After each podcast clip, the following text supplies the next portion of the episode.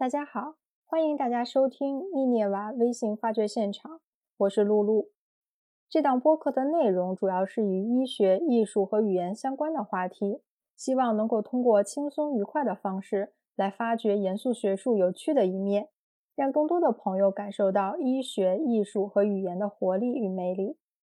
我本人呢，毕业于英国威斯敏斯特大学翻译系的口笔译专业，Master Translation and Interpreting，翻译方向为西方艺术史。后来因为工作的关系。我又接触到了医学人文这个有意思的学科。我曾经为大英博物馆、中央美术学院以及英国 Cochrane Library 和 NHS 等艺术或医学机构与组织提供过翻译服务。在进行专业知识储备的过程当中，我也发现了不少有趣的奇闻异事，就想着不妨做一档这样的播客，与更多的朋友分享、交流和讨论。好啦，让我们言归正传。一起进入今天的发掘现场。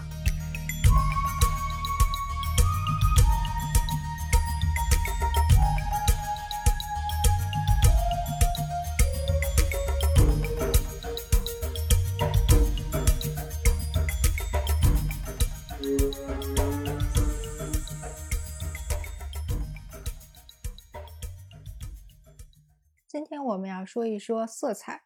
说到色彩，就不得不提到一个非常有名的公司——潘通公司。潘通公司创立于1963年，是一家以专门开发和研究色彩而闻名于全球的权威机构。在潘通公司旗下，还有一个专门研究色彩的机构，叫做潘通色彩研究所。它致力于研究色彩流行趋势的预测，以及研究色彩对于人类在思维和情感等方面的诸多影响。色彩在我们的生活当中随处可见，普通到被人们所忽视。而在电影《穿普拉达的女王》当中，就有这样一个桥段：女主人公安迪觉得时尚杂志编辑们为两条看上去颜色几乎一样的腰带而感到烦恼，她觉得十分好笑。但她的上司 Miranda 则利用专业知识狠狠地讥讽了她。什么可笑？不，没。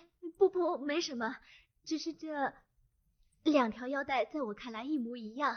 您知道我还在学习这些东西，所以这些东西哦，好吧，我明白你觉得这些跟你没有关系。你打开你的衣柜，然后选择了，比如说这件臃肿的蓝毛衣，因为你要告诉这个世界。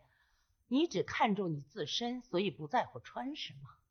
但是你不知道，这毛衣不仅仅是蓝色，它不是宝石蓝，不是紫蓝，而实际上是天蓝色。而且你天真的忽略了一个事实：二零零二年，奥斯卡·德莱伦塔推出了天蓝色系列礼服，然后我想是伊夫·圣罗兰推出了天蓝色军装。我觉得这儿应该配件上衣。嗯。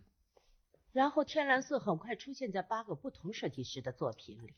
那以后就开始在百货商店里流行，然后又渗透到了那些可悲的廉价角落。毫无疑问，你就是在清仓的时候买的。但是这蓝色意味着千百万资金和无数的就业机会，所以你决定把自己划在时装产业之外。这简直可以说是滑稽，因为其实你穿的衣服正是这里的人为你选出来的，从一堆东西里。从这个电影桥段中，我们不难看出，色彩背后是一个巨大的王国。所以，从两千年开始，潘通色彩研究所每年都会指定一款色彩作为年度色。年度色是指能在世界范围内产生共鸣的一种颜色，也是反映当下社会精神与态度的一种颜色。当然，年度色也会具有一定的商业价值，呈现上升趋势，并且能够在各个创意行业中发挥重要影响。能够贯穿于包括时尚设计在内的各行各业。反过来说，年度色的流行对于消费者的思维和选择也会产生一定的推动作用。即将到来的2021年年度流行色是极致灰和明亮黄，这是继2016年水晶粉和宁静蓝之后，潘通色彩研究所第二次出现双色入选。灰色和黄色，前者代表坚毅镇定。后者代表振奋活力，二者既相互独立，也相辅相成。相信这也是经历了2020年全球疫情冲击之后，人们渴望将一切清零，从头开始，渴望带着满满的自信与活力重建社会的信念。所以也有人总结说，明年的年度流行色叫做再创辉煌。在人类目前已知的颜色当中，灰色的命名比较晚。英语中“灰色 ”（grey） 这个词最早见于公元700年。然而，灰色却是一种古老的颜色。早在史前，人类就已经知道利用锰矿石或者煅烧后的动物骨灰来作为灰色颜料去创作洞穴壁画。古埃及人更是把提纯后的铝矿石研磨成灰色的粉末，涂抹在眼睛四周作为装饰。这可能是世界上最早的眼影了。在中世纪，平头百姓的衣服大多未经过染色处理，而没有染色的羊毛恰恰呈现出一种极淡的灰色。日久天长，灰色就成为社会地位低下的标志。当时的僧侣们也借用了这样的意义，统一穿戴灰色服饰，来表示自身的谦逊和清廉。因此，僧侣们也被称作灰色修道士。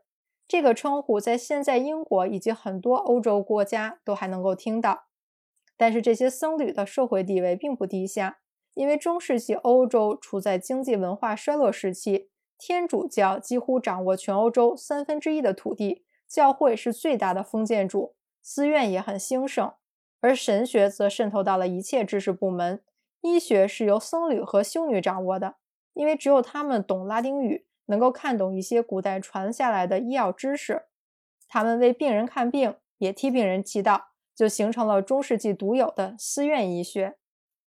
僧侣们穿着灰色的袍子，修女们穿着黑色的袍子，就成了当时医护的工作服。这两种颜色的优点是金脏，缺点也还是金脏，因为看不出在接待和诊治病患时所沾染到的污渍和血迹，而当时也没有公共卫生。微生物学和消毒的概念，僧侣们认为工作服就是防尘用的，所以只要看着不脏，就不用清洗了。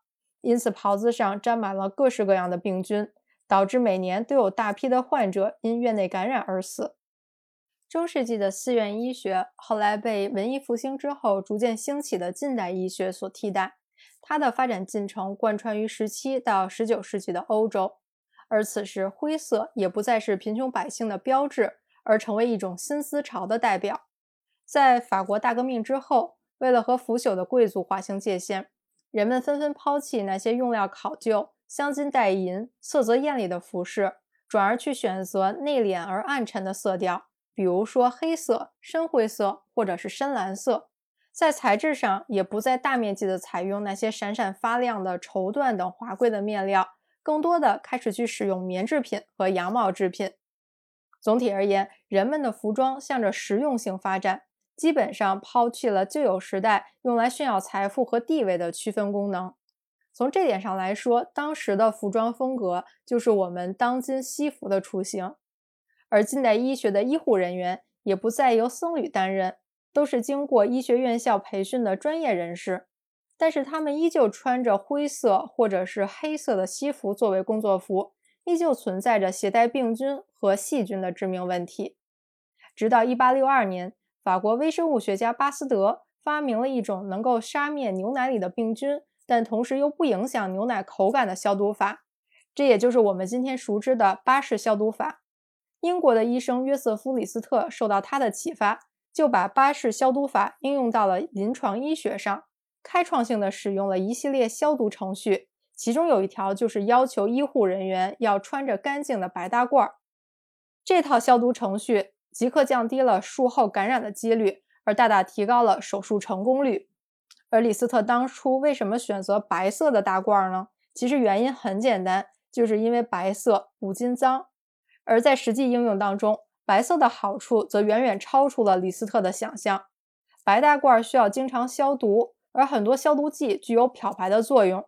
如果是其他颜色的大褂，就会被很快的氧化褪色，而只有白色经得起考验。白大褂越漂越白。在李斯特的主持下，他所在的格拉斯哥医院进行了改革，医生和护士由原来的头戴灰色礼帽、身穿黑色大礼服，改为头戴白布帽、身穿白大褂。此后各家医院也竞相效仿，从此严格的消毒制度逐渐在全世界建立起来。而白大褂也顺理成章的成了取代不卫生的灰色长袍的不二之选，也就成为了医生的工作服。白大褂甚至在今天还成为了医生们的代名词。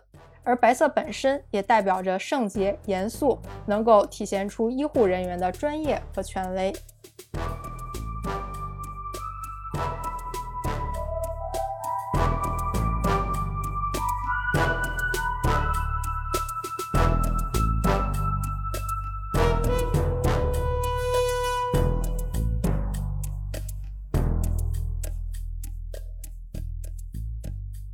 说到专业和权威，就不得不说一说律政行业。我们经常能在英剧和港剧中看到这样的场景：法庭开庭了，法官威严地走出来，头戴着一顶灰白色的卷发假发套，而大律师为自己的委托人慷慨陈词，头上也戴了这么一顶灰白色的卷发假发套。这种卷发假发套叫做司法假发。从某种程度上来说，司法假发就是欧洲法律体系的象征。科学家牛顿就曾经说过，假发是英国刑事法庭的一部分。如果哪个大律师敢不佩戴假发出席，那就是对法庭的侮辱和藐视。英国法律界还有一个不成文的说法，那就是司法假发戴得越久，上面的灰尘就越多，颜色也越深，就说明这位大法官或者大律师的资历越高。所以，深灰色的司法假发是最受英国人追捧的。法官和大律师上法庭佩戴司法假发的规定，最早出现在17世纪下半叶，也就是英国国王查理二世的统治时期。而佩戴假发的民俗风潮，则要追溯到17世纪之初。引导这个风潮的人，就是大名鼎鼎的法国太阳王，就是那位给康熙皇帝写过信的路易十四。路易十四用今天的话来形容，就是时尚达人。像我们今天熟知的高跟鞋和香水，都是得益于他的推行。但是假发套却不是来源于他的时尚触觉，而是一种尴尬的隐疾——梅毒。十七世纪是欧洲大航海时代的鼎盛时期，随着新航路的开辟，东西方的贸易往来不断，文化相互交融。然而与此同时，病毒也搭着顺风船在周游世界，给所到之处的人们带来无穷的痛苦。其中一种传染病就是梅毒。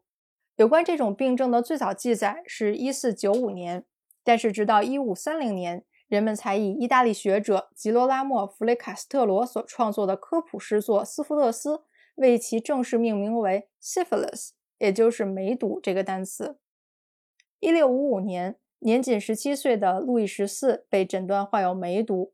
由于当时还没有抗生素，所以梅毒患者只能直面疾病所带来的痛苦，包括开放性溃疡、皮疹、失明和斑片状的脱发。而当时的法国社会，人人崇尚一头蓬松而茂密的长发，路易十四就觉得大面积脱发有损颜面，于是雇佣四十八名假发技师为他制作了多达四十五顶假发套。以应对不同的场合使用，有早晨祈祷时用的，有吃午餐时用的，还有参加舞会用的。而一天之内还要多次举行换假发套仪式，煞费苦心的在藏拙之余，还为自己树立君主的威严。而法国的贵族们为了讨好他，当然也可能是因为自己也感染了梅毒而导致大面积脱发，便开始纷纷效仿。一时之间，法国假发套的款式之多。装饰细节之繁复，令人应接不暇。英国国王查理二世也是路易十四的表弟，在法国流亡期间不幸患上了梅毒，头发变灰，并且大面积的脱落。于是他便效仿表哥娴熟的形象管理和公关之道，也成了假发套的爱好者。在一六六零年回国重新执政之时，他就把这种假发引进到了英语系的国家。而当时英国刚刚结束内战，局势还不是非常平稳。战争的双方，议会派留短发，保皇派留长发，所以当时的法官在上庭之前就要佩戴司法假发，以避免显示自己的政治倾向，以示公正。所以也就留下来司法假发这样一个风俗了。灰色在人们的眼中似乎不如其他的色彩艳丽，甚至是一种没有个性的颜色。